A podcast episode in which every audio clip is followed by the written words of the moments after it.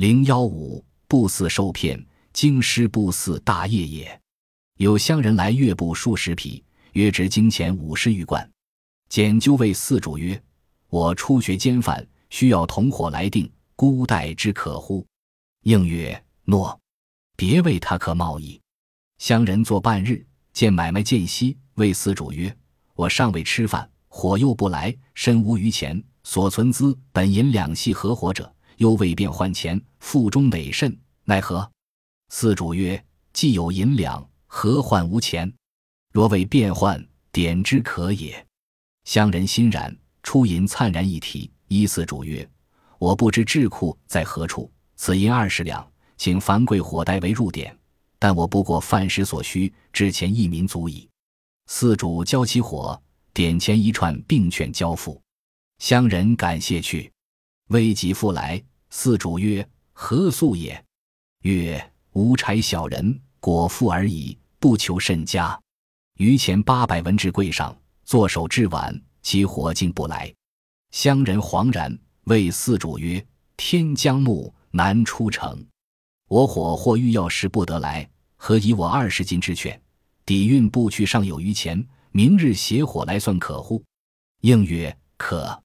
乡人乃郑重出劝交之曰：“此即贵火待当者，且留三日，我自赎取归账。”司主验之无误，遂收之。乡人以余钱雇驴车，再不去。后之三日，竟不来，乃向智库取银，仅有二两。四主曰：“我所至者二十两大定也，何仅至此？”典主查布氏之曰：“是日贵火以二十金至钱一串，我疑其所需过少。问之，曰是客物也，只需此为饭食耳。我与劝去，随即有乡人来，持犬家里取去。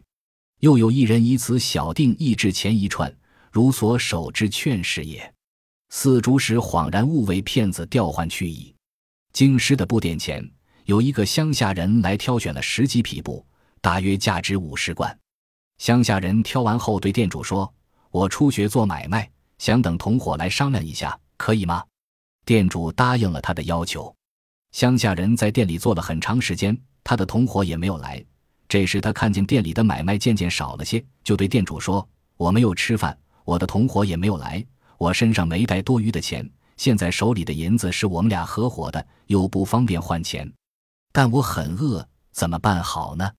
店主说：“子就不用担心，如果你不方便换钱，可以先把银子典当了，有了余钱再去赎回来也行啊。”乡下人接受了店主的意见，他把银子取出来，对店主说：“我不知道当铺在哪，这里有二十两银子，麻烦您的伙计替我去典当，可以吗？”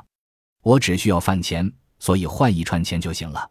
店主把银子交给店伙计，店伙计就帮乡下人典当了一串钱，并把券器交还给了乡下人。乡下人称谢后就吃饭去了。不一会儿他就回来了。店主说：“你怎么这么快就回来了？”乡下人说：“我们这样的人吃饭填饱肚子就行了，不求什么好的。”说着，随手把剩下的八百文钱放在了柜上。他在店里坐到很晚，他的同伙也没有来。乡下人着急地对店主说：“天黑了，我的同伙可能遇到什么要紧的事，不能来了。我用二十两银子的券器做抵押，先把布运走，明天跟我的同伙来结账，行吗？”店主答应了。乡下人郑重地把券器交给店主，说：“这就是您的伙计典当的券器，您保留三天，我一定来赎回这张券器。”店主仔细看了一下这张券契，就收下了。乡下人用剩下的钱雇了一辆驴车，拉着不走了。店主等了三天，乡下人也没有来，他就到当铺去取钱，却发现里面只有二两银子。店主说：“我典当的是二十两大锭银子，怎么才只有二两？”当铺的人核查完账簿，说：“那天您的店伙计用二十两银子换了一串钱。”我还心疑您怎么只需要这么点钱，问他才知道是那是您客人的银子，说是只需要饭钱，我就把券器给了您的伙计。不一会儿，就有个乡下人拿着券器把银子取走了。之后又来了一个人，他用二两银子换了一串钱，您手里的就是那二两银子的券器。店主恍然醒悟，知道原来的券器已经被骗子换去了。揭秘：骗子先让布店伙计用二十两银子替他换了一串钱，乘机取了出来，又用二两银子换了一张券器，骗得了布店的布匹。骗子利用调换银券的手段使布店受骗。本集播放完毕，感谢您的收听，喜欢请订阅加关注，主页有更多精彩内容。